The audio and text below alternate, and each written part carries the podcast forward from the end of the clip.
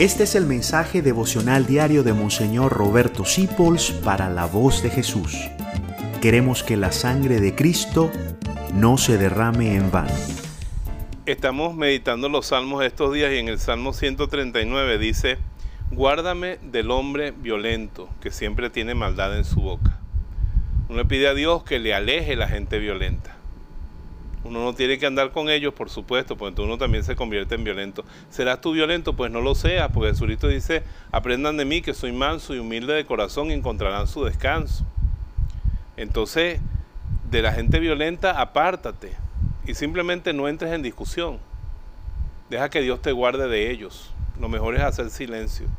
Cuando uno ve gente violenta, difícil, dura, lo mejor es callarse y sustraerse con sencillez para protegerte a ti mismo y decirle, Señor, protégeme de la gente violenta.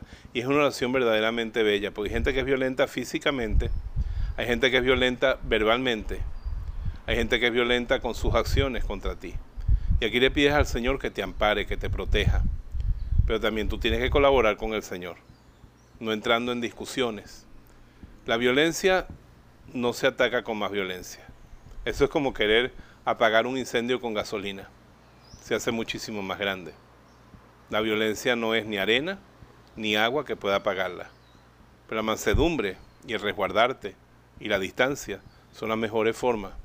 Porque como dice el dicho, para pelear hacen falta dos. Entonces, más bien que, Señor, dame fuerza para enfrentar a los violentos y que yo gane la batalla, no, Señor, guárdame. Sustráeme de la gente violenta que lleva maldad en la boca. Y por eso que el Señor sea tu defensa y tu protección. Te bendigo en el nombre del Padre, del Hijo y del Espíritu Santo. Qué cosas tan lindas encontramos en los salmos. La Virgen María que los rezaba siempre te manda a decir que no tengas miedo, que ella es tu madre. Gracias por dejarnos acompañarte. Descubre más acerca de la voz de Jesús visitando www.lavozdejesús.org.be. Dios te bendiga rica y abundantemente.